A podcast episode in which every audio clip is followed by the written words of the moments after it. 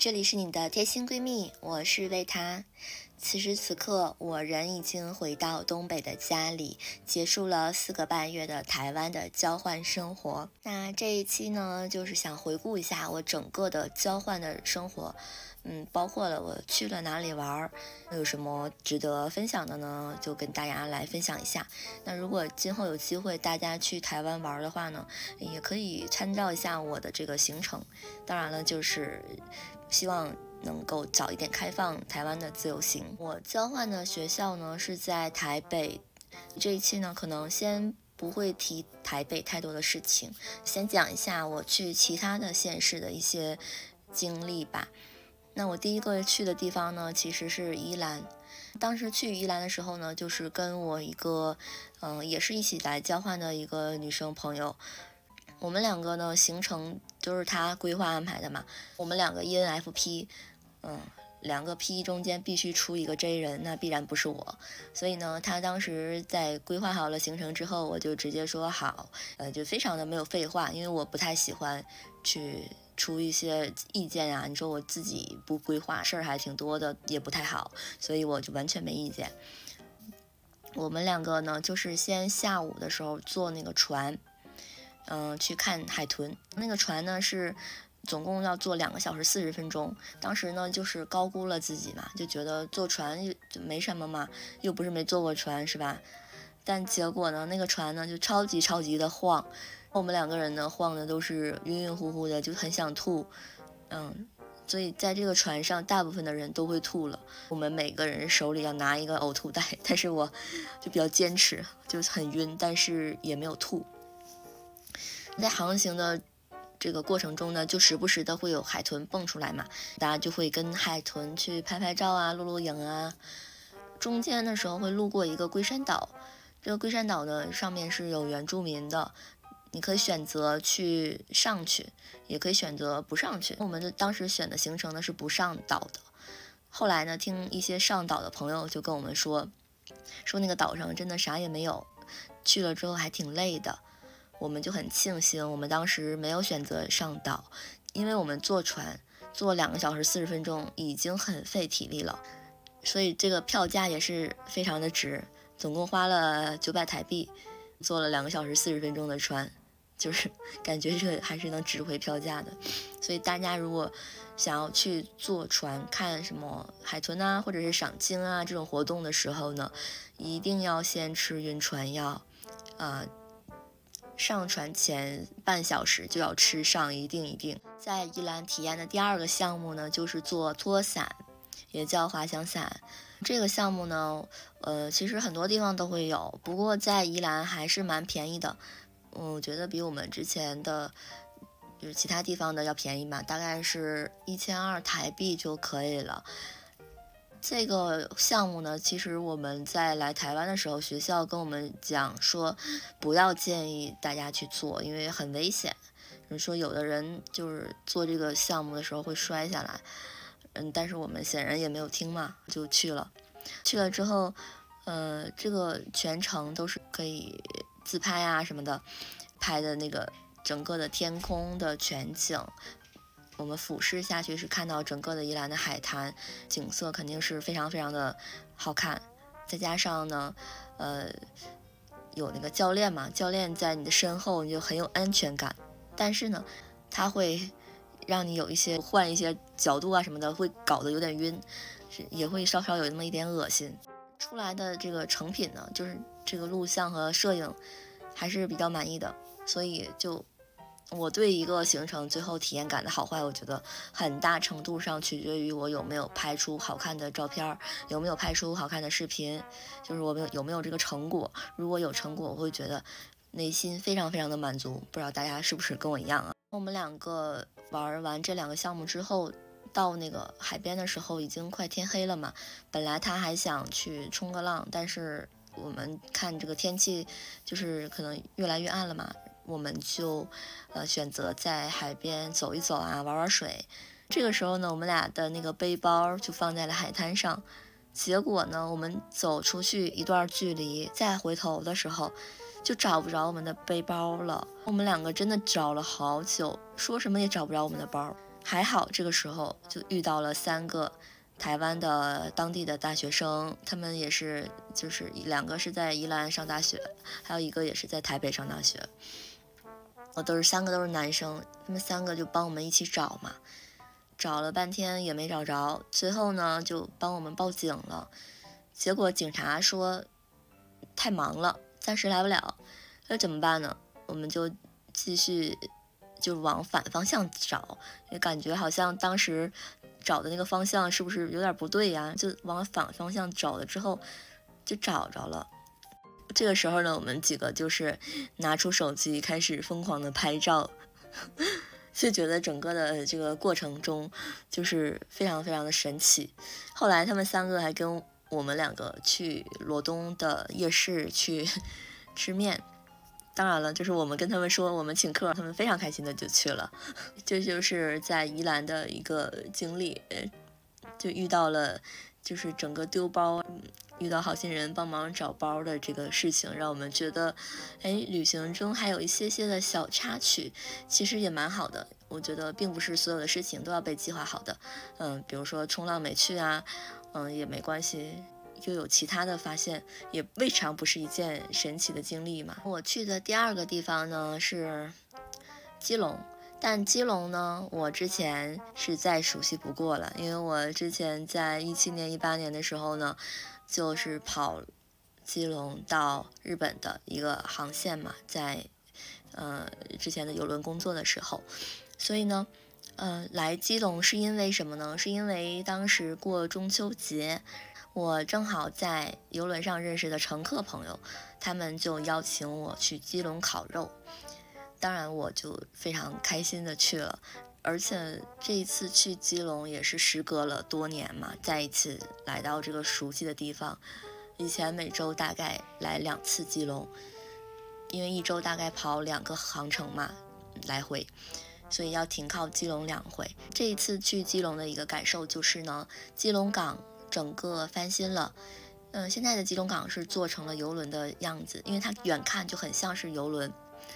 真的很好看，我就凭着我的这个记忆，真的就是没有看地图，就走在这个基隆的街上，我就想找当初从港口出来的那个麦当劳，就真的就找到了，就去那里吃了一顿麦当劳，就觉得所有的回忆啊都回来了。后来呢，又去了一个叫正滨渔港的地方，这个地方的。一个特点呢，就是有很好看的彩色的房子，就是拍照也是非常好看的，很出片儿。在那里呢，就是跟我的朋友们啊，还有我朋友的妈妈呀，一起拍拍拍，呃，就是就整个就是过程就是非常的愉快。那晚上的时候呢，我们不是一起烤肉嘛，然后这些设备呢都是他们准备的，烤肉也是他们买的，其实不便宜，好感觉上要花个四千多台币吧。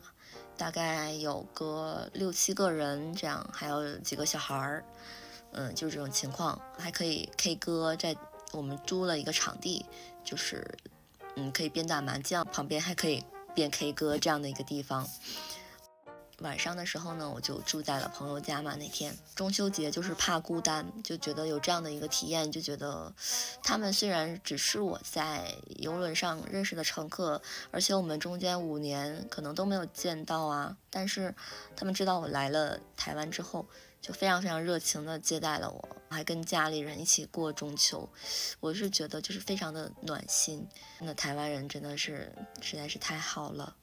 等到下一个节日就是双十的假期的时候呢，我就去了高雄。在高雄呢，也是有另外一个在游轮上遇到的认识的朋友嘛，也接待了我。这个朋友呢，还带我去参观了他新盖的房子。他们那边可以自己买地皮盖房子嘛，然后去参观了一下他的房子，就盖得非常好看，是自己设计的。后来呢，呃。我们在高雄的时候去了很多，我觉得还是很好的地方。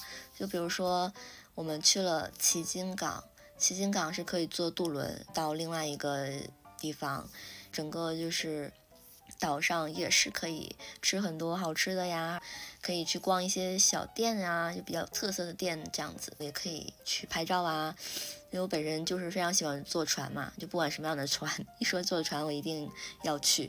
这旗津港旁边就是博二，博二社区也是比较文创的一个地方。嗯，这个地方我这次没有来，因为我之前停靠高雄港的时候我有来过，所以我这次就没有来。后来，嗯，还带我去了一个我觉得非常哇塞的地方，就是柴山的秘境海滩。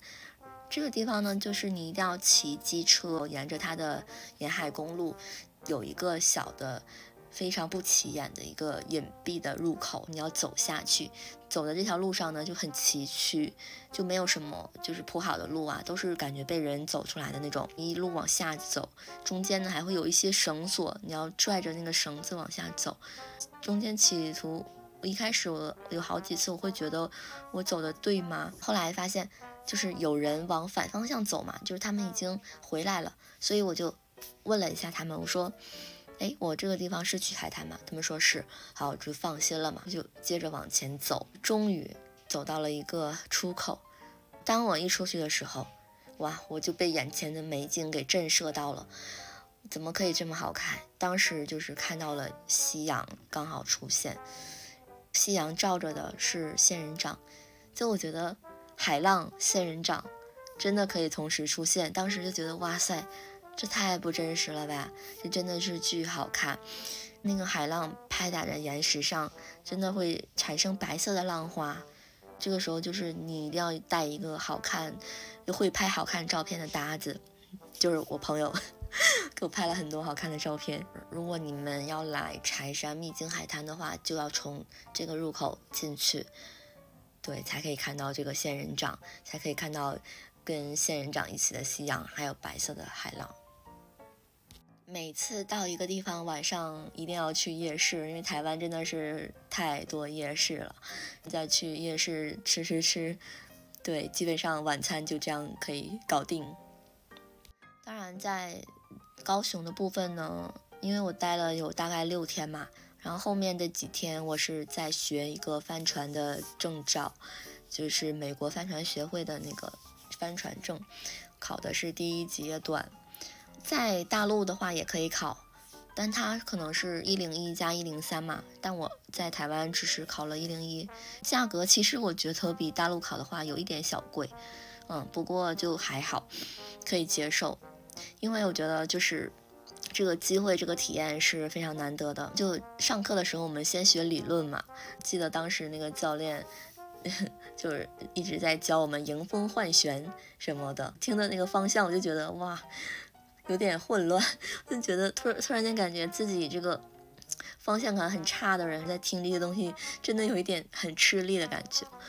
后来就是在实操的时候嘛，就每个人你都要去体验这个掌舵，你要体验这个升帆，呃，包括那个抛锚啊，怎么打缆绳的结节呀，这样子就是这些你都要自己去操作。这个帆呢，就是。呃嗯，它是真的是可以通过这个风去前行的，我觉得哇，好神奇哦！就整个就不用靠引擎。当然，在远洋的时候呢，就是我们还是要用到引擎的，嗯，因为不然的话，它速度会很慢，就起不来。所以真的，我特别能懂为什么很多人要买个帆船，因为它真的是可以帮助你去各种不同的地方。它也是最经济、最省钱的一种方式，因为如果这是游艇的话，它的油耗是巨贵的。当时在一起学习帆船的一些同学里面呢，有人已经考了游艇的证，这个让我呢也是觉得有一点点心痒痒。所以考完这个证之后呢，嗯，当然这个帆船证还要考进阶嘛，还要考一零三，你要考到一零四呢，你才可以。只呃自己在海外独自租船，也就是说你考到一零四呢，你才可以当船长。那有人就问说，哎，那考一零一有啥用呢？啊，其实也没啥用，只是说，嗯，你可以去做这个水手，可以去升帆，你可以掌握这些基本的知识啊，这样子。但是呢，你要独立租船的话，一定是要考到一零四的。对，我觉得可以培养一个爱好的话，准备。投入一下帆船这个运动，这帆船真的是非常非常的小众啊，尤其是当时在台湾的时候，就是我去跟别人讲，哎，我要学帆船，大家都会觉得，哎，很吃惊，就是真的是很小众，很小众，比我想象的还要小众。那游艇的部分呢，我是觉得游艇蛮好的，因为游艇呢，它驾驶的话是肯定是要比这个帆船要容易的，它只需要掌握驾驶的部分就可以了。但是呢，游艇它怎么说呢？就是你学会之后，有点不太像是一种运运动吧，给我感觉就更像是一种消遣的方式。那高雄还去了哪里呢？哦，高雄还去了一个美术馆的轻轨站，那里呢是有一个龙猫的隧道的打卡的地方。对，嗯，基本上就差不多这些地方吧。后来下一站去了花莲，花莲也是一个海边的城市，它人真的非常的少，嗯，就是走在路上真的是看不到几个人。但是我们来花莲的时候呢，是包车来的，我们一起同行的大概是有六个人。嗯，台湾的那个计程车是有坐六人的乘客，也可以坐四人的乘客。我们包的那个是六人座嘛，就是这种出行方式，就是真的是经济实惠，因为司机他真的是服务特别好，他会拿着他自己的单反相机给你拍照啊，他会就是。带你去一些他私藏的一些景点，就是可能，呃，直接就把车开到那儿，大家就是想拍照啊，你就拍照，就非常的节省时间。我们在这里就体验了很多的，嗯，比较好玩的地方，就比如说那个沙滩摩托呀，哇，我真的是头一次体验沙滩摩托。啊，当时我还带一个我们的小伙伴，我在前面是骑的那个人，就特别爽。就就感觉真的是有一种非常霸气。你在那个沙滩上压着那个沙子的时候，哇，就感觉特别的爽。而且这个时长也是非常的感人，它不是那种短短的时间就结束的，感觉上能骑了得有二十分钟吧。反正就骑到已经不想骑了，我们就回去了。那在嗯花莲的时候呢，我们。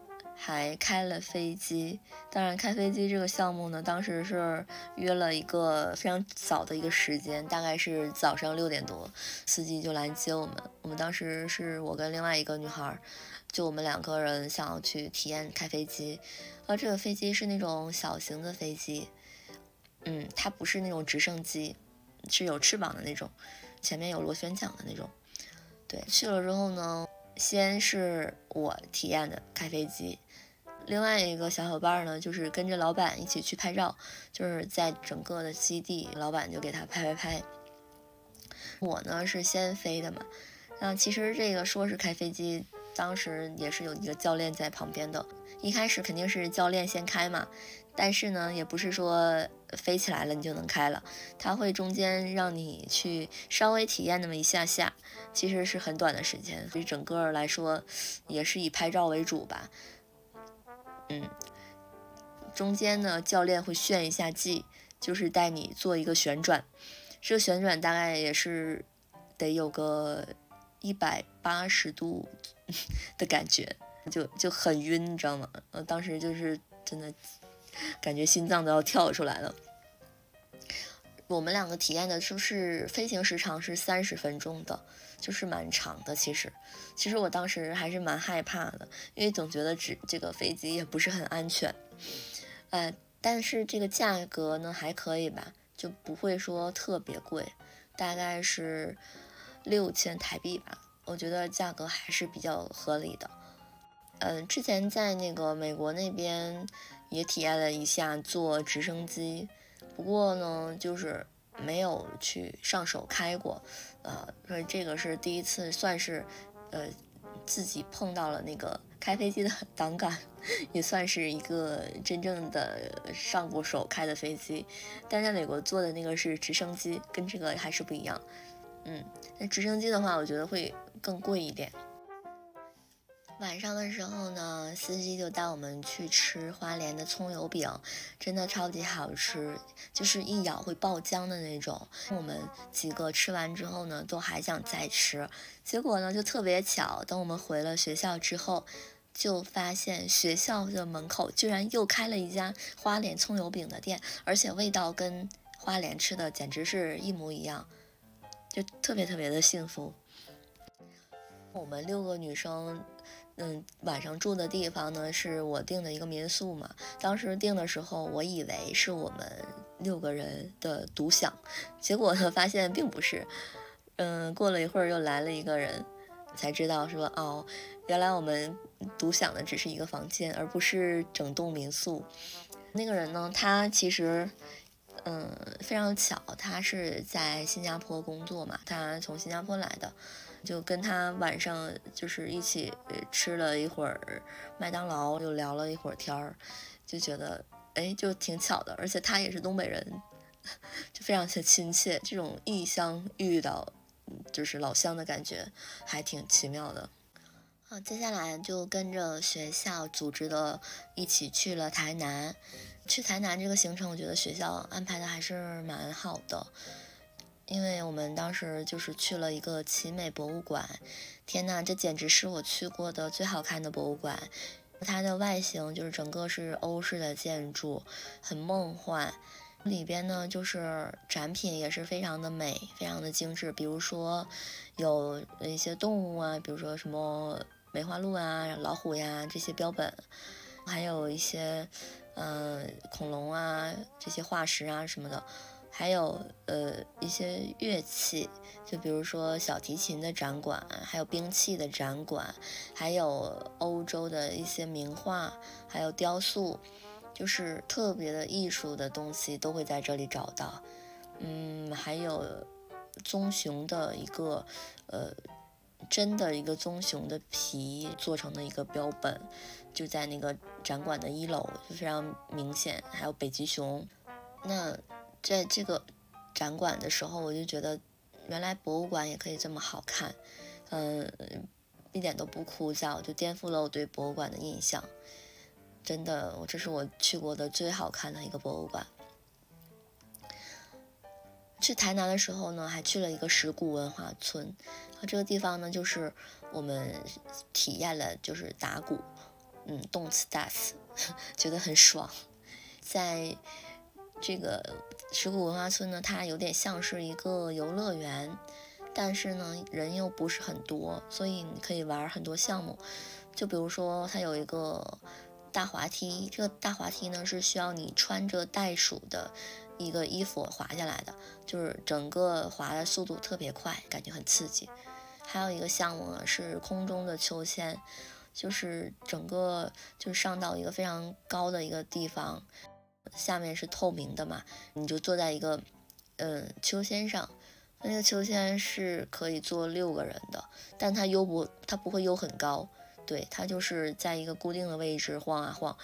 你看的时候你觉得它不吓人，但是呢。你真正上去的时候呢，如果你的腿很长，你可以够到地面的话，你也觉得不吓人。但是像我这种腿不长的人，就是一悠起来的话呢，这个脚就会离地嘛，哇，就吓死了，真的就是 体验感爆棚。台南的小吃好吃的很多，比如说虱目鱼粥，还有牛丸汤。嗯，这些都非常的好吃，因为台南的食物都是比较偏甜的，还有呃棺材板儿一定要吃，就是有点像是两个面包片儿里面夹的这种肉的馅儿。我本来是计划第一周就想去一个外岛的，结果就是那个时候刚好赶上了台风，那个外岛就被那个环境破坏了，就没有去嘛。导致后来呢，别的外岛我也不是很想去了，就是大家就是都在说，哎，小琉球还是去垦丁。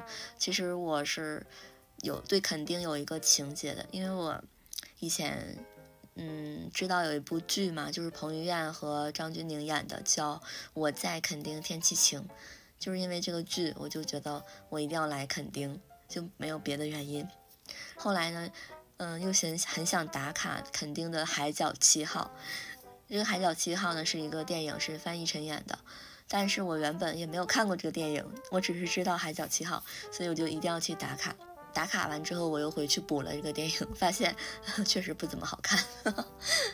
就是整个电影很长，我又不知道在讲些有的没的，不知道在讲什么。但是就是翻译成唱歌很好听，这个是真的。肯定我们去的那天呢，风超级大，十几级的大风，哇塞！我们就骑摩托的时候就非常的晃，嗯，但是这也没有阻挡住我去垦丁的步伐。可是就是比较遗憾的是，没有去玩水，因为风真的是太大了。在那个渔港旁边拍拍照，还去了一个最难点打卡。对，差不多。当时对垦丁的印象就是说，还有一个国家的森林公园嘛，在那个森林公园里有一个石洞，对，也是被称作秘境，挺适合徒步的。那在垦丁的话呢，就是晚上还是要在垦丁大街吃夜市吗？这个是肯定的呀。我其实就比较佛系，好像感觉上也没有去太多的地方吧。嗯，就总体来说，大概这些有名的地方都去了一下。嗯，接下来就是去了南头。嗯，南头不知道大家熟不熟悉，但是日月潭大家肯定知道。对，所以就是去南头，嗯，就是要去日月潭嘛。但是日月潭呢，它为什么叫日月潭呢？是因为它有一个两个湖，它一个像太阳，一个像月亮，但是你看不出来哪个是太阳，哪个是月亮，因为你要从高处才能看出来。但是你即使是站在高处，你也看不出来，因为实在是太抽象了。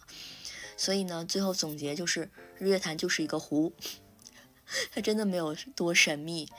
不过，呃，导游当时给我们说的是。在这里有一个卖茶叶蛋的老奶奶，她的茶叶蛋很好吃，你们一定要来吃。我也买了，那个茶叶蛋好不好吃呢？我觉得就还好，但是呢，那个茶叶蛋很小。相传以前就是在二零年以前吧，这个老奶奶卖茶叶蛋，每天就是最高的记录可以卖出一万个茶叶蛋，她已经实现了财富自由。现在已经不卖茶叶蛋了，现在是他的这个子孙后辈在接着卖这个茶叶蛋。那在日月潭这个路上呢，就是去日月潭的路上有一个巧克力工厂，哦，这个还是蛮值得去的，因为这个巧克力工厂呢盖的是非常的漂亮，也是欧式的建筑，里边呢你就可以看到巧克力的生产线，他们家的巧克力真的非常非常的好吃，你现场就可以看到他正在做巧克力，我可以给你试吃。对，它也非常的适合去送给亲朋好友。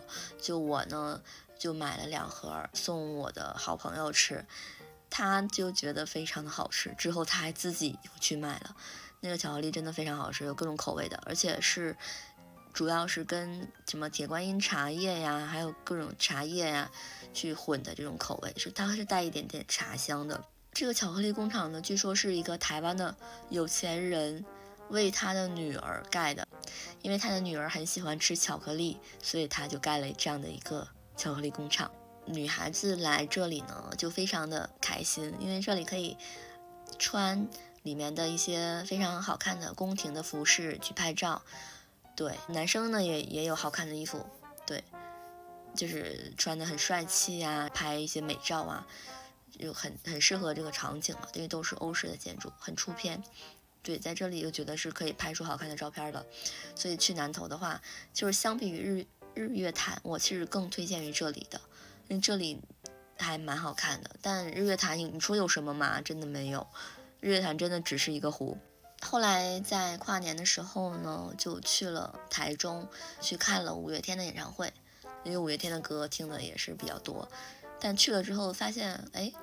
他唱的前面的很多首我全是没听过的。这个演唱会我觉得在台湾的这场是舞美是非常好的，因为他做的这个就是感觉是很有故事性的，就是他能把这个屏幕上的东西和现实进行一个结合。对我是觉得很用心、很有创意的。后来有朋友推荐说，你去台中你一定要吃台中的姜母鸭，因为台湾最好吃的姜母鸭在台中嘛。我就去了那个第一。嗯，皇帝的第，一二三四的一，但是我说实话有一点贵，因为它整个的一个汤底就要大概四百台币嘛，我是觉得有一点贵。那个汤底里边它是有姜母鸭的，不过那个姜母鸭根本就咬不动，所以我会觉得那个整个吃姜母鸭给我的体验感不是很好，而且它就是一个姜味很重嘛。那如果你不是很喜欢吃姜味的话呢，我觉得你没有必要去体验姜母鸭了。其实台湾就是三个大城市嘛，一个就是高雄，一个是台中，一个是台北。对，其他的地方就是比较的交通没那么便利，人又很少，就比较像乡下。最后一站，我离开台湾的最后一站是去了台东。那去了台东呢，我真的啥也没干，就去看了三个火车站。就打卡了三个火车站，一个是太麻里，嗯，这个车站呢就是很像那个镰仓，对，就拍起来很像镰仓。还去了一个多良，那多良拍完之后呢，就也很好看。还有一个是在铁花村里边有一个火车，一个是一个比较旧旧的火车，拍照也是很好看。对，这就是我整个台东的一个行程就结束了。这次回来之后呢，也有带一些伴手礼给朋友嘛，但是真的行李超级重，所以我真的就是每走一步，我觉得自己怎么这么狼狈啊！我就发誓，我以后不要再给别人带伴手礼了。我觉得呃，带给朋友礼物这件事情是很好，可是呢，就是我可能会选择邮寄，或者是。我在淘宝上搜一搜，OK 有同款，我在淘宝上下单就好。真的不要再人肉背了，真的实在是太累了。其实整个台湾之行有很多地方也是没有去，就比如说彰化我还没有去，嘉义没有去，阿里山没看，所以就是你是说有遗憾吗？算是有一点点，不过我觉得就也还好，因为我可能觉得就是去。哪里跟谁去比去看了什么更重要，而且我觉得去一个地方留下一点点遗憾也没有什么坏处，这样可能你会对这个地方有更多的期待。就比如说小琉球，我现在想一想觉得，哎，我当时为什么就没去呢？我应该再挤点时间去一下的呀。但是就想想，OK，没去，那就下一次再说吧。嗯，因为这次真的一个外岛都没去，还有那个绿岛。也是全球十大的潜水点之一。如果是喜欢潜水的朋友，一定要去绿岛。因为绿岛跟小琉球的区别就是，绿岛里面的一些海洋生物是非常种类非常多的，对，而且它的水是很清澈的。绿岛是没有被过过度开发的一个地方，而小琉球呢已经被开发过度了，但它商业化很多很大啊，这区别是在这里。对，所以是一个潜水的话呢，肯定是首选，一定是绿岛。嗯，那我一开始想去的那个蓝屿，那也是另外一个外岛嘛。那个岛的话呢，嗯，就是很遗憾，因为台风它需要重建，对，所以这次呢就本来定好的行程就没去上。嗯，希望以后有机会的话也可以去看一看。那台北的部分呢，这一期先没有时间讲了。那之后再来讲一讲台北吧，台北还是蛮丰富的，因为台北有很多的文化活动啊，所以说如果大家想要去台湾交换的话呢，一定要选择台北的学校，我真心建议。好啦，那这期呢就先跟大家聊到这儿吧，我是维塔，如果你喜欢我的节目的话呢，记得点击加号订阅和收藏哦，我们下期再见啦，拜拜。